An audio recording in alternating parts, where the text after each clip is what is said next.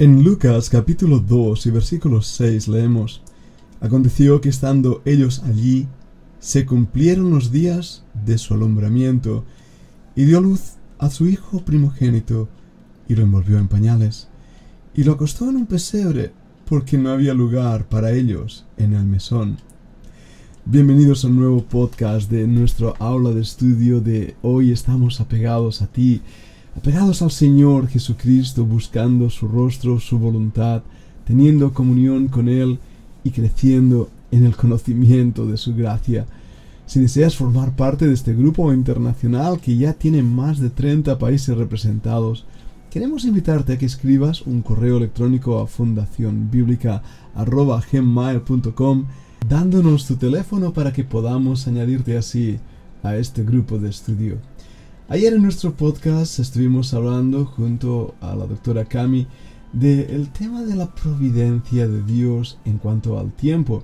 Vamos a extendernos un poquito más en este tema, adentrándonos en el por qué no debemos ser impacientes, sino pacientes, y no debemos caer en ansiedad, sino confiar que Dios utiliza el tiempo en su providencia para darnos aquello que es mejor.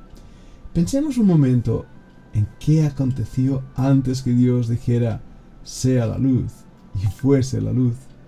De hecho, ese evento, narrado en el libro de Génesis capítulo 1, nos introduce a un principio extraordinario, la creación del espacio y del tiempo. Ahora, no quiero aburrir a la audiencia explicando los principios de la relatividad de Einstein y cómo el tiempo puede ser movido, manejable o incluso moldeable. No queremos entrar en esa física cuántica, pero sí que quiero explicar algo importante.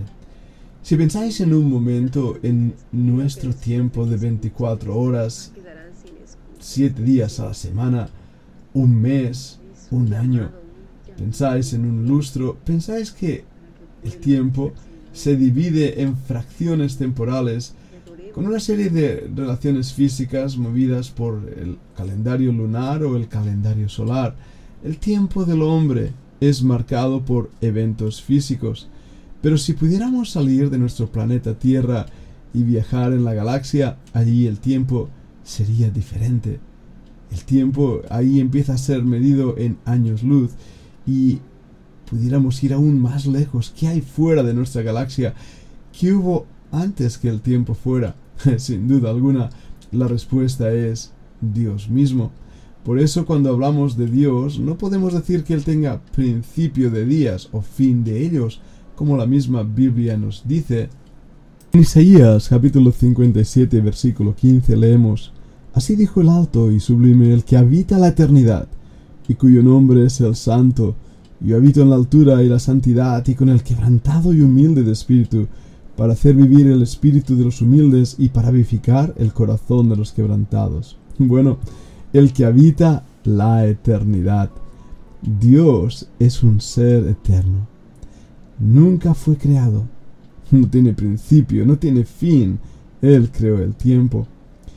Y sin embargo, en ese momento en que Dios crea el tiempo, hace algo con el hombre.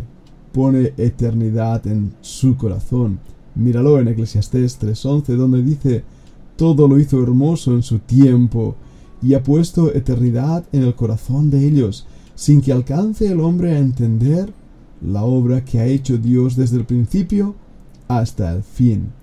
La eternidad, pues, forma parte del mismo corazón del hombre, y en ese aspecto el hombre es retado por un Dios que desea que su criatura pase con él toda la eternidad y por eso les llama a ser entendidos. Daniel 12.3 dice, los entendidos resplandecerán como el resplandor del firmamento y los que enseñan la justicia a la multitud como las estrellas a perpetua eternidad. Dios, desde antes de la existencia del tiempo, ya tenía un plan para el hombre y tuvo un plan para su mismo Hijo de hecho, cuando leemos en Miqueas 5:2 la profecía del nacimiento del Señor Jesucristo, nos habla de esa eternidad. Dice así: Pero tú, Belén Éfrata, pequeña para estar entre las familias de Judá, De ti me saldrá el que será Señor en Israel, y sus salidas son desde el principio, desde los días de la eternidad.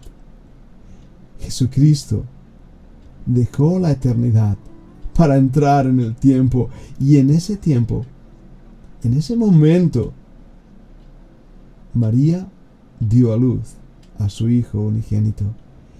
Es curioso notar esta realidad bíblica, porque nosotros acostumbrados al tiempo no nos damos cuenta que hay algo más allá del tiempo. De hecho, la palabra eternidad no, no es traducida eh, directamente desde el original, porque la palabra es de las edades y por las edades. En ese aspecto, como alguien bien dijo, la eternidad es lo contrario al tiempo, es exactamente lo contrario. Eternidad es no tiempo. Bueno, demasiado complejo tal vez para entender esto. Pero, ¿de qué nos sirve esta información? Bien, escucha el Salmo 113, 17. La misericordia de Jehová es desde la eternidad y hasta la eternidad sobre los que le temen y su justicia sobre los hijos de los hijos. Dios muestra su amor para con nosotros en que siendo aún pecadores, Cristo murió por nosotros. Y de esta manera, cuando creemos en Él, abrazamos ese amor dado por Dios mismo desde antes de la eternidad. Y tal vez esto sea demasiado complejo para nuestras mentes finitas. El hecho de que Dios supiera y nos conociera desde antes de la eternidad, desde antes del tiempo. Si piensas en un momento, en un ejemplo que quiero darte, Dios nos ve como pequeñas hormiguitas andando una detrás de otra en un desfile interminable. Él ve el principio y el final. Puedes pensar también en otro ejemplo. Eh, aquí en España, el Día de Reyes, hacemos un, un parade, le llaman una cabalgada. Es un desfile donde van pasando carrozas con diferentes personajes que tiran caramelos a los niños y cuando uno está ahí va viendo una carroza y otro y otra y otra y en ese aspecto vamos viendo una detrás de otra. Pero si subiéramos a un helicóptero podríamos verlo desde el principio hasta el final en un solo golpe, en una sola visión. Así Dios ve el tiempo, desde fuera del tiempo. Él controla todo lo que pasa en el tiempo. Él sabe lo que pasa en el tiempo. Pero ¿quién está en el tiempo? Sí, lo has adivinado. Ni más ni menos que tú y yo. Dios nos ha puesto en el tiempo y nuestros días están contados en sus manos. Volvamos de hecho al Salmo 103 nuevamente Leamos el versículo 15, donde dice que el hombre es realmente polvo. Mira, porque Él conoce nuestra condición, se acuerda de que somos polvo, el hombre como la hierba son sus días. Florece como la flor del campo que pasó el viento por ella y pereció y su lugar no la conocerá más. Pero escucha ahora en ese contexto el versículo 17. Mas la misericordia de Jehová es desde la eternidad y hasta la eternidad sobre los que le temen, y su justicia sobre los hijos de los hijos. Bueno, poniendo esto en perspectiva, el hombre es como la flor, somos polvo. El tiempo es efímero, pasajero y pasa rápidamente. Sin embargo, la eternidad es un espacio imposible de contar que dura siempre. Ahora bien, Qué triste es pensar que muchos se juegan la eternidad en este tiempo, rechazando la invitación de la misericordia del Señor, o que no conocen al Señor en este tiempo, preparando sus vestiduras para estar delante de su presencia cuando Él nos llame. Decían los antiguos puritanos que la vida es el lugar donde la novia del Cordero prepara sus vestiduras de gala para ese día cuando tenga que entrar en su presencia. Bueno, es una buena imagen, pero ¿qué hacemos con el tiempo? ¿Por qué ese tiempo efímero parece centrar todas nuestras fuerzas y nuestra atención olvidando la eternidad?